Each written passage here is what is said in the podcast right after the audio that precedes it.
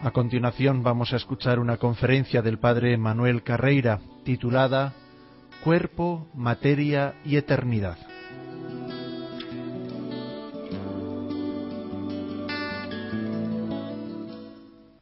Pensemos primero en la realidad del ser humano. Nosotros somos parte, obviamente, de un mundo material. Nuestro cuerpo es materia. Y somos parte del mundo viviente. Nuestra biología es muy parecida a la de los demás seres vivientes del nivel ya de mamíferos y primates en este mundo. Y hemos tenido que preguntarnos qué significa que Dios ha creado el universo y llegamos a la conclusión entonces de que todo lo que es cambiante, todo lo que está en el tiempo y por tanto cambia de un estado en un momento a un estado distinto en un momento subsiguiente, todo eso no puede tener en sí mismo la razón de existir. Para repetir el argumento dado por un físico eminente, que podría haberlo firmado este argumento Santo Tomás, de todo aquello que cambia, en el hecho de que cambia, está demostrando que puede existir de diversas maneras. Todo aquello que puede existir de diversas maneras puede ser ajustado extrínsecamente para que exista de una manera y no de la otra posible. Y todo aquello que puede ser ajustado tiene que ser ajustado para que de hecho exista de una manera concreta. Repito esto como un ejemplo un tanto infantil. Lee uno un cuento de hadas para niños y hay el hada buena que se acerca a un niño y le dice, Pedrito, te has portado muy bien, quiero hacerte un regalo, ¿qué quieres? Y Pedrito dice, una bicicleta. Y el hada buena le dice, muy bien, ¿De qué color? Porque si no me dices de qué color, ¿cómo te la voy a dar? Azul. ¿Y de qué tamaño van a ser las ruedas? Pues así. No, no, hay que decir cuántos milímetros, si no, ¿cómo te la voy a dar? ¿Y cuántos radios va a tener cada rueda? ¿Y qué rosca va a tener cada radio? ¿Y cuántos dientes hay que ponerle en el cambio de marchas a cada rueda? Y así hasta el último átomo porque si no se especifica concretamente no puede existir. No puede existir una bicicleta en abstracto. Pues ahora, aplicando este mismo modo de pensar al universo, llega este físico Wheeler a decir, el universo podía haber tenido más masa de la que tiene o menos. Podría haber tenido otro tipo de partículas distintas de la que tiene. Podía haber tenido otras fuerzas ¿Por qué tiene estas y no otras?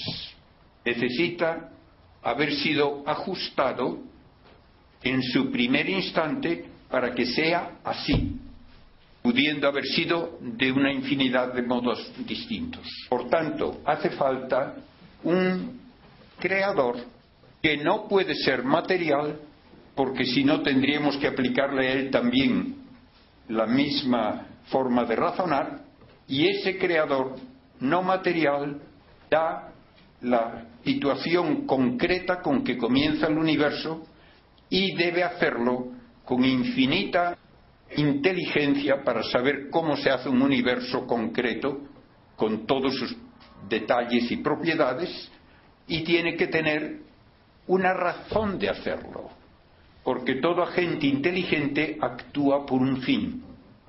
Por lo tanto, por un modo de pensar estrictamente filosófico, pero basado en las propiedades de la materia, la propiedad más básica es esta temporalidad cambiante, se llega a la idea de un creador no material y que tiene que tener una razón de crear.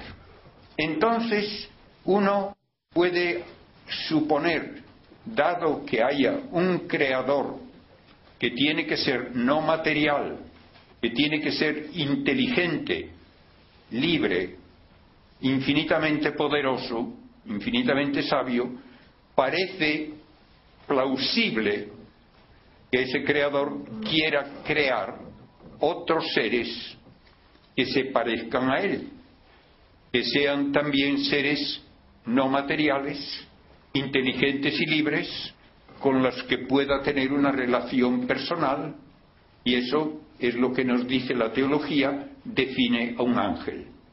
Un ángel es un ser no material, inteligente y libre, que existe con una vida semejante a la vida del mismo Creador. Una vida que se realiza por el conocimiento y el amor y que se da sin cambio porque el espíritu no está en el tiempo. Tiempo es un atributo de la materia, como decíamos al principio del razonamiento. Bien, si a mí me hubiesen propuesto luego como hipótesis que ese creador crease una realidad totalmente distinta, sujeta a cambio, sujeta a tiempo, incapaz además de conocer y amar, me parecería pues poco probable, pero no podría decir que era imposible. Bien, esa es la idea de materia. Dios crea la materia que es de otro orden.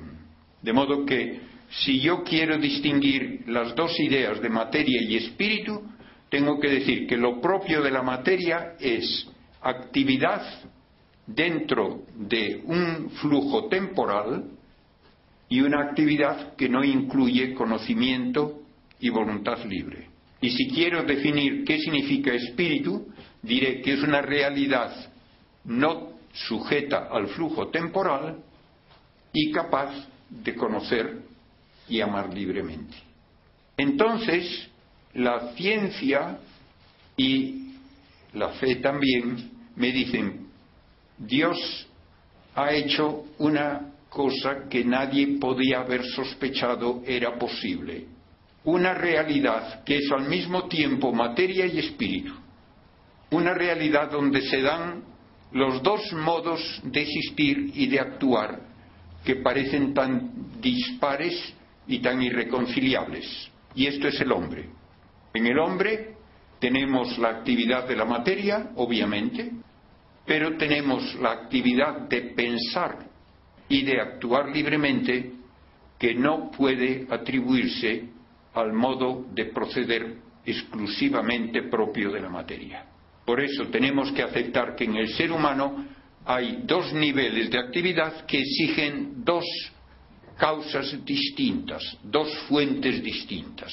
Yo puedo explicar la actividad biológica en el animal y en el hombre como animal racional, la actividad biológica se debe a la actividad de la materia, pero la actividad de pensar y de actuar libremente no puede atribuirse a la materia. Y para que esto quede más claro, les diré que la física moderna define a la materia por el método propio de toda ciencia experimental. Sabemos lo que las cosas son por lo que hacen. No tenemos una intuición de esencias. Sabemos lo que algo es por lo que hace y nada más. Y esta es la metodología científica. Todas las definiciones de ciencia son definiciones operativas. Si yo pregunto qué es un electrón, me dirán es algo que manifiesta tener tanta masa, porque atrae con esta fuerza determinada, que manifiesta tener tanta carga eléctrica, porque tiene estas repulsiones y atracciones con una fuerza determinada, y tiene otras propiedades más que no entro en detalles de spin y otras cosas que se pueden medir. Eso es lo que define a la materia, lo que hace. Y lo que toda la física me dice es que solo hacen falta cuatro fuerzas para explicar todo cuanto ocurre en el universo observable. Dos de largo alcance, la gravitatoria y la electromagnética, dos de corto alcance, la nuclear fuerte y la nuclear débil. Y todo y cuanto es afectado o afecta algo por alguna de esas fuerzas es materia. Y una vez que llegamos a esta definición de materia, y lo digo con énfasis sobre ello porque hay veces que la gente me dice, es que nadie sabe lo que es la materia. Yo, mire, se sabe por una definición operativa. Nos lo sabemos por su esencia. Pero podemos decir, materia es todo y solo cuanto actúa por alguna de estas fuerzas o es afectado por alguna de estas fuerzas. Y así no hay lugar a duda. Y eso implica partículas, energía, vacío físico, espacio y tiempo. Todo eso es materia. Espacio y tiempo son solamente atributos de la realidad material. Partículas y energía son lo que directamente o indirectamente nos permite estudiar la estructura y la actividad precisamente de esa materia. Y por eso, si hay una realidad que no puede atribuirse a alguna de esas cuatro fuerzas o a varias unidas, esa realidad no puede atribuirse a la materia. Y esto es lo que ocurre con el pensamiento abstracto y con la voluntad libre. Ninguna de estas cuatro fuerzas explica que a mí me interese saber cómo se resuelve una ecuación matemática. Ninguna de estas cuatro fuerzas explica el que se escriba una poesía. Y ningún pensamiento puede describirse en términos de masa o carga eléctrica o ninguna otra propiedad de la materia. Por lo tanto, no es materia. Y si el pensamiento no es materia, tiene, uno que admitir que hay una fuente distinta de la materia que da origen a esta realidad innegable que es el pensamiento y que es también la actividad de la voluntad libre. De modo que ya llegamos a una básica descripción de lo que es el hombre. Es una realidad compuesta de materia y espíritu por ser parte del mundo material, tiene en común actividades de todo tipo con las otras realidades del mundo material. Por ser al mismo tiempo espíritu, sobrepasa la actividad de la materia y se une, en cierto modo, al nivel de actividad propio de Dios y de los ángeles. Por eso en el Génesis se dice ya que Dios hace al hombre a su imagen y semejanza. Naturalmente eso no quiere decir que Dios tenga dos brazos y que tenga un aspecto parecido a nosotros, no. La imagen y semejanza humana con respecto a Dios es en la actividad espiritual de conocer y de actuar libremente. Y conste que este conocer es el conocer abstracto, usamos la palabra inteligencia muchas veces de una forma equívoca, porque decimos de un perro que es muy inteligente, porque le hace uno aprender a llevarle el periódico, las zapatillas o cosas de esas y lo aprende muy pronto. La inteligencia no es un modo de actuar, es un modo de conocer. Y es el modo de conocer incluso de lo abstracto que no tiene representación ni nada que ver con ningún dato de los sentidos. Cuando yo pienso en una integral de la matemática, no tiene nada que ver con ningún dato sensorial. Cuando yo pienso en el sentido del deber, no tiene nada que ver con ningún dato sensorial. De modo que en el hombre hay que aceptar esos dos niveles actividad material y actividad espiritual. Y el hombre no es ser humano, sino con ambos componentes. Y esto contra todo intento de reducir las cosas a una única fuente. Ni es correcto el materialismo, ni es correcto el idealismo. El materialismo quiere reducir toda la actividad humana y de todo lo cuanto existe a actividad material. Eso no vale porque no puede explicar nada de lo que hemos visto es propio de la actividad intelectual abstracta. Y el idealismo niega la realidad material queriendo reducirla a pura ilusión. No, ambas cosas son absurdas y van en contra de la experiencia más elemental de cada uno de nosotros. De modo que hay que admitir que el ser humano es cuerpo y espíritu.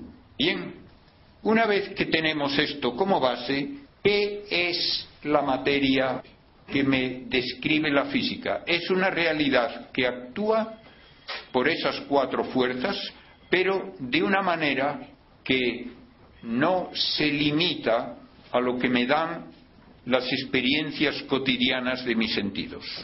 Lo que los sentidos me dan es una descripción muy superficial de cómo actúa la materia en escalas de gran tamaño.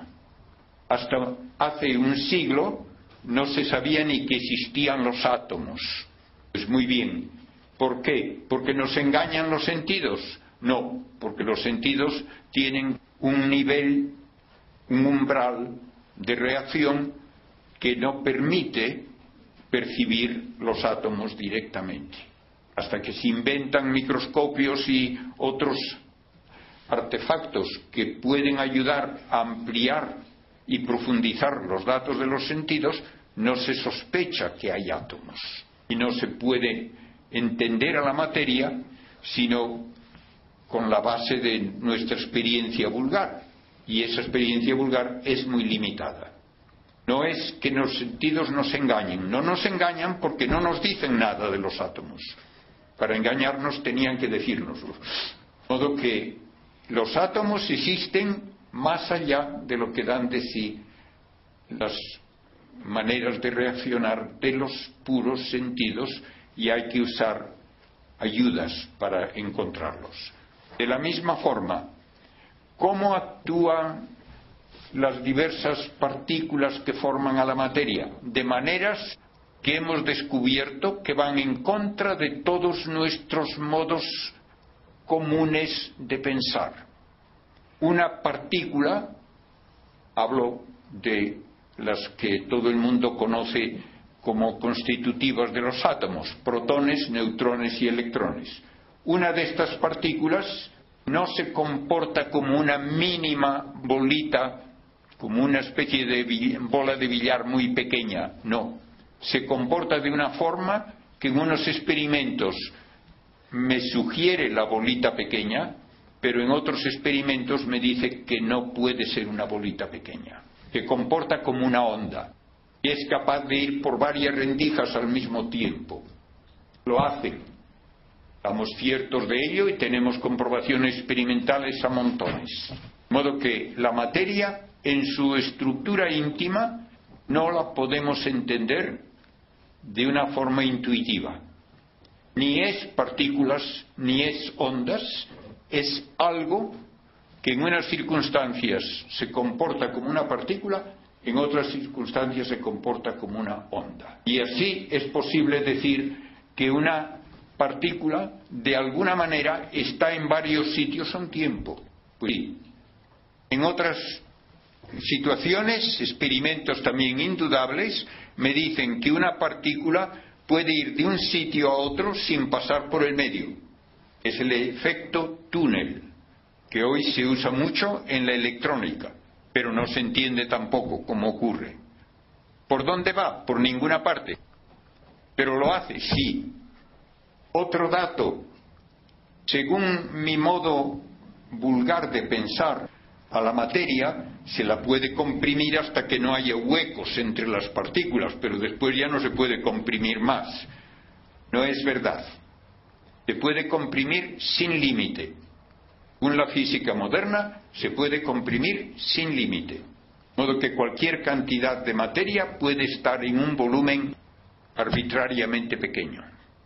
Y finalmente, entre las cosas raras de la materia, primero, las partículas elementales parecen no tener identidad propia. Si yo lanzo dos electrones uno contra otro porque tienen carga eléctrica igual, se repelen. Antes de que choquen, ya se desvían. Y uno sale por aquí y otro sale por aquí. Muy bien. Si quiero saber, ¿fue este el que hizo así? ¿O fue este el que hizo así? No puedo. Si me empeño en identificar cuál electrón es cuál, no puedo hacer el experimento. Tengo que aceptar que las partículas elementales no tienen identidad propia y cuando se insiste en querer identificarlas, los resultados experimentales no están de acuerdo. Y el último detalle de la fuerza de la energía de un golpe se sintetizan partículas y del choque de dos partículas se pueden sintetizar centenares de partículas distintas de las dos que chocaron. Imagínense un partido de tenis en que uno le da un raquetazo muy fuerte a la pelota y rebota la pelota, más otra docena de pelotas de distintos colores y tamaños, más unos balones de fútbol y unas cuantas zapatillas y unos bolígrafos. ¿De dónde viene todo eso? Me dicen, se ha sintetizado de la energía del golpe. Parece absurdo, pero ocurre, sí. Y lo que hoy estamos esperando del gran colisionador del CERN en Suiza es precisamente que del choque de dos protones van a salir centenares de partículas, algunas de ellas desconocidas, muchas de ellas mucho mayores que los protones en masa y en todo, y con propiedades distintas. Y esto ocurre constantemente en la naturaleza. Cuando llega un protón del espacio con mucha energía y choca con otro protón de la alta atmósfera, se puede dar un chaparrón de miles de partículas que se detectan en un área de más de un kilómetro cuadrado. ¿De dónde han venido todas esas partículas? Se han sintetizado de la energía del golpe. Y esa es una de las ecuaciones básicas de la física moderna que debemos a Einstein. La energía es convertible en masa y la masa en energía. Bien, una vez que tenemos todo esto como idea de lo que es la materia, en un sentido profundo, ahora vamos a hablar de lo que significa la palabra mi cuerpo. Todos pensamos que sabemos lo que significa mi cuerpo, pero vamos a preguntarnos, ¿tengo ahora el mismo cuerpo que tenía hace diez años? No. Probablemente no hay ni un solo átomo de los que tenía hace diez años. Y sin embargo, uno piensa, yo tengo el mismo cuerpo desde que nací. Ah, ¿por qué es el mismo? ¿Hay alguna partícula de las que tenía de bebé? No. ¿Hay alguna célula de las que tenía de bebé? Probablemente tampoco. De modo que mi cuerpo no significa este conjunto de partículas concreto, ni este conjunto concreto de células porque todo esto cambia a lo largo de toda mi vida. Cada célula es un animalito. Y si yo tengo una quemadura extensa, hoy la medicina permite tomar un trozo de piel sana, llevarlo al laboratorio y todos esos animalitos allí que están perfectamente funcionando sin relación conmigo, se multiplican sale un trozo mayor de piel y luego me lo ponen sobre la quemadura y entonces todos esos animalitos vuelven a ser mi cuerpo. Y es, luego se dan trasplantes, trasplantes o bien de un cadáver reciente o de un donante vivo y esa pieza, ese órgano, es ahora mi cuerpo. Antes no lo era. Entonces tengo que aceptar una vez más, que mi cuerpo no es el de ningún momento concreto en mi vida, ni es este conjunto de células, ni es este conjunto de partículas. Entonces, ¿qué significa cuando se dice en el catecismo de la Iglesia Católica que cada uno de nosotros resucitará con el mismo cuerpo que tenía? Lo dice el catecismo en el número 997 pues obviamente no puede significar que va a ser el conjunto de células y de partículas que uno tiene en el momento de morirse, porque eso implicaría que un bebé será bebé por toda la eternidad y que el que tenía un defecto físico y se muere con ese defecto físico lo va a tener por toda la eternidad. Instintivamente pensamos que no va a ser así. Entonces, ¿en qué consiste esa propiedad que permite llamar a un conjunto concreto pero cambiante mi cuerpo? Pues lo único que puede decirse es que mi cuerpo es la estructura material orgánica que está perfectamente sintonizada con mi espíritu, bajo su control, en un influjo mutuo, en que el espíritu influye sobre mi propia biología y mi estado corporal influye también en el espíritu. Si yo tengo sueño o he vivido algo de tanto demasiado fuerte, no puedo pensar bien, así es. Si tengo un tumor cerebral, no puedo pensar bien ni actuar normalmente. Si tengo una preocupación enorme, puedo terminar con una úlcera de estómago. Hay un influjo mutuo innegable.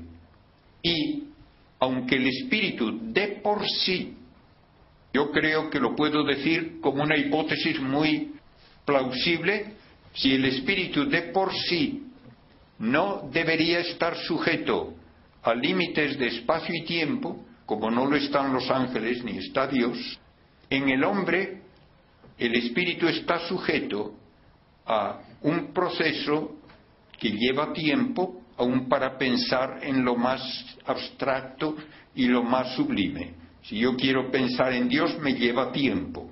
Y ocurre la actividad espiritual dentro de este organismo y yo pienso dónde está este organismo, no en otro sitio. De modo que podemos decir que el espíritu, por su unión a la materia, está actuando y existiendo a modo de materia, sujeto a coordenadas de espacio y de tiempo. Y por eso también sujeto a cansancio, a necesidades de energía, de alimento, de sueño, de todo esto. Pero se da esta unión maravillosa, misteriosa, entre espíritu y materia que no podemos negar. En el hombre hay que admitir ambas realidades de esa forma. Bien, ahora llegamos al concepto ya de vida eterna, de resurrección. El concepto de resurrección, incluso algunos teólogos modernos, lo quieren reducir a un modo de hablar totalmente equívoco. Me han pedido que hable a seminaristas en una diócesis española y uno de los temas que me han pedido que trate es este, porque dice que están muy influidos por algún teólogo moderno que dice que lo de la resurrección de Cristo y la resurrección nuestra es un modo de hablar que después de la resurrección no hay cuerpo. Yo digo, ¿qué significa la palabra resurrección? Lo único que puede significar es vuelta a la vida de lo que ha muerto. ¿Ha muerto el alma? Absurdo decirlo. El alma no tiene partes que se desintegren, no tiene desgaste, no tiene capacidad, por lo tanto, de destruirse. Entonces dígame, una resurrección sin cuerpo, ¿qué es? Es un absurdo, una estupidez como un círculo cuadrado. Lo único que puede resucitar es lo que ha muerto.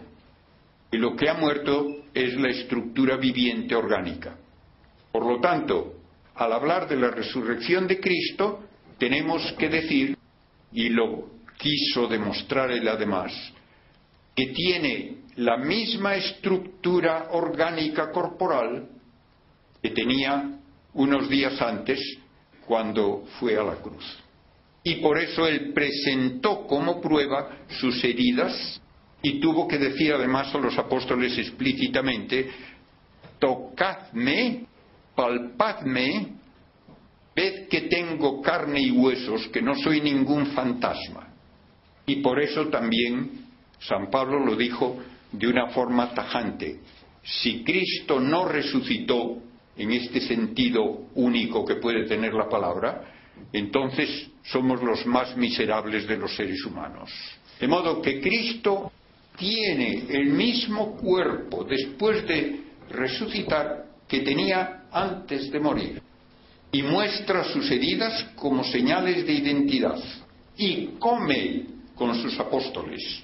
Muestra que es el mismo ser, alma y cuerpo que era antes de la muerte. Esta es la base de nuestra fe.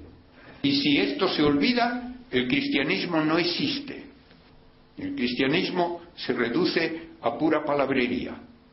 Pues bien, esto mismo hay que decir de nuestra resurrección. Un absurdo ya verbal, más de ser un absurdo filosófico y teológicamente.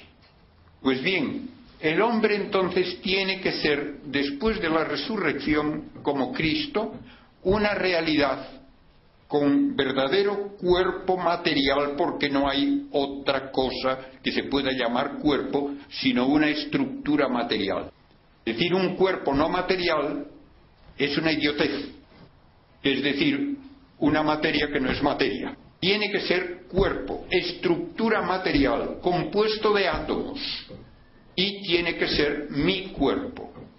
Y será mi cuerpo no porque tenga la omnipotencia divina que ir cazando todos los átomos que yo tenía a lo largo de mi vida para ponerlos juntos otra vez, sino porque de pura energía se pueden producir, se pueden hacer partículas elementales que formen el mismo tipo de estructura adaptada a mi espíritu, que es lo que significa mi cuerpo. Y para que no me lo echen en cara a mí como pura ficción mía, les voy a leer unos párrafos del cardenal Ratzinger, cuando era cardenal, que están en un libro que se ha editado ahora recientemente, cuando ya es papa, sin que haya cambiado una sílaba de lo que decía. El libro se titula Escatología y está en la editorial Herder y dice en la página 165 está hablando de la disputa sobre el cuerpo resucitado en la historia de la teología. Y dice, para nuestra cuestión, esto que acababa de explicar, implica unas consecuencias sorprendentes, que se bifurca en una doble dirección. La primera de las consecuencias de lo dicho consiste en que el alma jamás puede desentenderse totalmente de la materia, el alma está creada para unirse a la materia. Segunda consecuencia. Esto significa también que los elementos materiales constitutivos del organismo humano adquieren su cualidad de cuerpo únicamente gracias a que son organizados y determinados por la fuerza expresiva del alma. Esa sintonía que yo decía, entre el alma y la estructura orgánica es lo que constituye a esa estructura orgánica en mi cuerpo. Y vuelve a decir, los distintos átomos concretos y moléculas no son el hombre, ni depende de ellos la identidad de la corporeidad, o depende la identidad, el que sean estos átomos, estas moléculas en este momento cuerpo en cuanto tal cuerpo es lo que el alma se construye como su expresión corporal. Precisamente porque la corporeidad es algo tan indisoluble de la condición humana, es por lo que la identidad de la corporeidad no depende de la materia, sino del alma. Y recuerden esta frase también, que la corporeidad es indisoluble de la condición humana. Por eso un alma sola no es un ser humano. Por eso también lo dice en la primera frase que leí, que el alma nunca puede desentenderse de la materia completamente. Y ahora vamos a entrar en la parte más difícil desde el punto de vista de entender una existencia que va a ser el cuerpo resucitado de cada uno de nosotros, como lo es ya del cuerpo de Cristo y del cuerpo de María. Decimos en el Catecismo de la Iglesia Católica, en el número 645, que tras la resurrección, la totalidad del ser humano comienza a existir fuera del marco de espacio y tiempo. Fíjense que lo mucho que se dice en pocas palabras. La totalidad del ser humano, alma y cuerpo, va a existir de un nuevo modo, en que no entran en juego los conceptos de espacio y tiempo. Por eso se puede decir que el ser humano va a existir a modo de espíritu.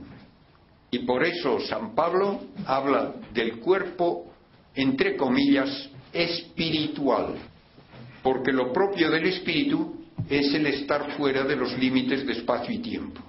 Pues bien, por actividad sobrenatural de la omnipotencia divina, se va a dar a la materia el modo de existir propio del espíritu. Y esto es lo que nos va a costar mucho trabajo encajar dentro de nuestra cabeza. Primero, el existir fuera del límite de espacio quiere decir que tampoco van a actuar las fuerzas físicas de la manera en que actúan normalmente, porque todo proceso físico ocurre en el espacio y en el tiempo. Si no actúan las fuerzas de la materia según su propio modo de actuar, entonces no va a haber ni desgaste, ni envejecimiento, ni necesidad de fuentes de energía, ni de alimento, ni de cosa alguna de lo que lleva consigo la actividad normal de la materia. Esto ya es una liberación total de cualquier dependencia de un entorno determinado. No hace falta que haya aire, no hace falta que haya una tierra para ese tipo de existencia. Más aún, si el concepto de espacio ya no va a ser una parte esencial de la descripción de cómo es ese modo de vida, entonces hay que decir que el cielo no es un lugar, no tiene dimensiones ni tiene unas coordenadas dentro de ningún modo de describir el universo. Es un modo distinto de existir, no es un lugar. Bien, segunda cuestión, si no actúa el ser humano como materia temporalmente anclada en una hora y luego otro y luego otro y luego otro, entonces no es aplicable el concepto de periodo de espera. Y esto me lleva a hablar para explicar algo difícil por otro más difícil todavía, que para Dios no hay periodos de espera. Para Dios no hay un periodo de espera entre mi nacer y mi morir, ni entre mi morir y mi resucitar. Para Dios no hay periodos de espera entre crear el mundo y la aparición del hombre. Por eso, para Dios no puede haber ningún modo de actuar inesperado, ni de la naturaleza material, ni de el hombre aun en su actividad libre. Dios está presente en todo lo que nosotros llamamos tiempo como en un ahora. Por eso, porque Dios conoce todo directamente en un ahora, por eso Él conoce todas mis actividades libres, aunque no las determina. Muchas veces la gente encuentra ahí un problema. ¿Cómo puedo yo decir que actúo libremente si Dios ya sabe lo que voy a hacer? Sabe, pero no me lo obliga. Y a veces yo doy una respuesta en una supuesta época futura en que alguien inventa una televisión del futuro. En lugar de hablar de viajes en el tiempo, pues yo pongo aquí como idea de ciencia ficción que se invente un televisor que me permite sintonizar un sitio en un tiempo futuro. Y entonces yo puedo decir, pues el día tal, es un domingo del año 2025, pues probablemente habrá un partido de fútbol en el Bernabéu. Pues sintonizo el Bernabéu a la hora del partido para ver qué equipos juegan y quién gana. Y veo que allí pues me dice que juega el Madrid contra el Barcelona y que el resultado es 3 a 2. Muy bien. ¿El que yo lo vea influye para que ocurra? No. Yo simplemente lo sé de antemano, pero no lo causo. De la misma manera, analógicamente, Dios sabe todo lo que yo hago porque está presente con esa televisión del futuro a toda la historia del universo, pero no causa el que hagamos lo que hacemos. Es nuestra responsabilidad. Pues bien, este modo de hablar de que para Dios no hay periodos de espera, ni entre mi nacer y mi morir, ni entre mi morir y resucitar, con un salto filosófico tal vez cuestionable, yo digo, me parece que debe también aplicarse al alma humana. Y eso querría decir que para el alma humana no hay periodos de espera, porque para un espíritu el tiempo no existe. Y eso es así, entonces el alma humana nunca está huérfana de cuerpo. Nunca hay un periodo en que el alma se, desentiende del cuerpo, como decíamos citando al Papa, que el alma jamás puede desentenderse totalmente de la materia. Entonces esto quiere decir que desde el punto de vista del alma ya ha ocurrido la resurrección y es entonces el ser humano completo el que está en la eternidad. Pero desde nuestro punto de vista no ha ocurrido en la resurrección, ¿de acuerdo? Desde el punto de vista mío es imposible entender cómo Dios es pura actividad sin que cambie en nada. Pero eso es el concepto teológico de Dios. Dios es pura esencia inmutable y esa pura esencia es actividad total que las tres divinas personas se comunican la naturaleza divina. Pero no hay cambio en Dios nunca. Y esto no lo entendemos, pero es dogma de fe, el modo que podemos hablar de Dios. Por eso Cristo pudo decir que ha estado con el Padre antes de que crease, crease el mundo, etcétera pues entonces yo me atrevo a extenderlo al espíritu humano. Y en ese caso tengo que decir, el espíritu humano no está nunca huérfano de cuerpo desde el punto de vista del espíritu, pero está desde el nuestro. Cuando hablamos, por lo tanto, de los que están en el cielo ahora, y cuando se canoniza a un santo es para afirmar que está en el cielo ya gozando de la visión de Dios, pensamos que sólo el alma está en el cielo, pero desde el punto de vista del alma no hay ese modo de existir separado, independiente del cuerpo. Creo que esto es lo más difícil de entender o de aceptar sin entenderlo, pero me parece que la lógica me lleva a ello. ¿Quiere esto decir, como dicen algunos, que la resurrección ocurre en el momento de la muerte? No, desde nuestro punto de vista, no. No digo eso. Solo digo que para el alma no hay periodos de espera. Y si esto les parece un juego de palabras, pues lo siento mucho, pero no lo sé decir de una forma más clara. Y el alma está fuera del ámbito del tiempo, no puede haber periodos de espera para ella. Y si no hay periodos de espera, entonces se puede decir que nunca está desentendida del cuerpo. En el momento de la resurrección universal al final de los tiempos, entonces ya desde cualquier punto de vista se podrá decir que alma y cuerpo están unidos para siempre, inseparablemente, y el cuerpo mismo existe a modo de espíritu, desde cualquier punto de vista, sin límites espacio-temporales.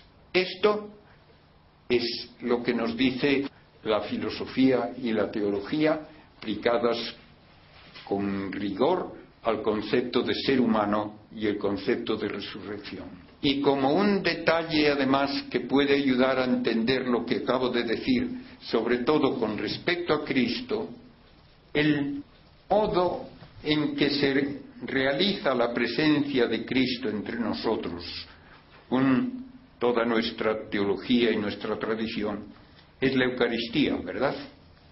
Y adoramos cuando el sacerdote levanta la sagrada forma, adoramos el cuerpo de Cristo y adoramos la sangre de Cristo. Si Cristo no tiene cuerpo material después de la resurrección, ¿qué es lo que adoramos? Creo que estos teólogos no han tenido el sentido común elemental de preguntarse eso. Cuando Cristo en la última cena coge algo en su mano, que se ve es un trozo de pan, y dice, esto es mi cuerpo, que va a ser entregado por vosotros. ¿De qué cuerpo habla? Solo habla del que tiene, del que está a la mesa con los apóstoles, que además es el que va a ser entregado. Luego cuando dice, esta es mi sangre, que va a ser derramada, ¿de qué sangre habla? Pues de la que tienen las venas en ese momento, no hay otra. Pues si ahora yo adoro el cuerpo de Cristo y la sangre de Cristo repitiendo lo que Él hizo en la última cena, tengo que estar hablando del mismo cuerpo y de la misma sangre. Y si no se acepta esto, se viene abajo toda la liturgia de la Iglesia durante 20 siglos. Hay que tomar las cosas como son. No lo entendemos, no. Pero lo que dije antes de cómo la física describe las capacidades básicas de la materia, me ayuda también a aceptar lo que me dice la fe en el caso de la Eucaristía. En el caso de la Eucaristía, eso que sigue teniendo bajo el microscopio y bajo análisis químico todas las propiedades de pan y de vino, eso está ahora sintonizado con el alma de Cristo y es su cuerpo. Por eso adoramos eso como el cuerpo de Cristo. Y esa misma realidad material es la que está en el trono de la Trinidad adorada por ángeles. Y esto no tiene por qué disminuirse en modo alguno porque resulte difícil aceptar que todo el cuerpo de Cristo está en cada parte. Sí, y hemos dicho que la materia puede compenetrarse sin límite, ni es tampoco contra la lógica de la materia el decir que está en miles de sitios al mismo tiempo. La materia puede estar en sitios diversos al mismo tiempo. Y cuando leo cómo Cristo entra en el cenáculo con las puertas cerradas y sale sin que le abran la puerta, eso no va contra el concepto de materia, lo hacen las partículas elementales. Yo una vez di esta conferencia ante técnicos de energía nuclear en España y había entre los oyentes un agustino que cuando salió dijo, esos teólogos que hablan de cosas que no tienen ni idea de lo que son, debían haber estado aquí. La materia es mucho más flexible en sus capacidades básicas y sobre todo bajo la omnipotencia de Dios, mucho más flexible de lo que nosotros podemos imaginar. La fe no nos pide que creamos algo absurdo, no nos pide que creamos que la materia está haciendo algo que es imposible a la materia. Tiene las propiedades básicas que conocemos por datos experimentales, pero puestos al servicio de la omnipotencia de Dios para darnos la presencia simultánea de Cristo en su cuerpo y en su sangre, vivientes, unidos al alma, en todos los lugares de la tierra donde se celebra la Eucaristía. Y esta manera de existir explica que hayan los apóstoles visto a Cristo de una forma que al mismo tiempo les daba la certeza de que era Él, pero que estaba ya actuando de una manera que era totalmente nueva. Y por esa experiencia suya dieron su vida, aunque iba totalmente en contra de su modo de pensar instintivo, porque eran hombres muy de tocar las cosas y no creer en ilusiones, aun así dieron su vida por el testimonio de que habían visto a Cristo resucitado con cuerpo y alma, con las señales de sus sufrimientos y viviendo de una forma nueva, una forma con toda libertad ya con respecto a los límites de espacio y tiempo. Pues eso es lo que nuestra teología nos dice, es el futuro también de todos los que somos incorporados a Cristo. Ven, me he metido en cosas que probablemente les harán pensar mucho más, pero sepan que no he inventado nada. Y en las cosas en que yo no las entiendo, lo he dicho claramente que yo tampoco las entiendo. Pero el que no la entendamos para mí es un dato positivo, porque si no me entiendo a mí mismo, pobre sería Dios si lo midiese por lo que yo puedo entender. Y lo mismo podemos decir respecto a lo que nos enseña la teología. Concluye así la conferencia del padre Manuel Carreira titulada Cuerpo, Materia y Eternidad.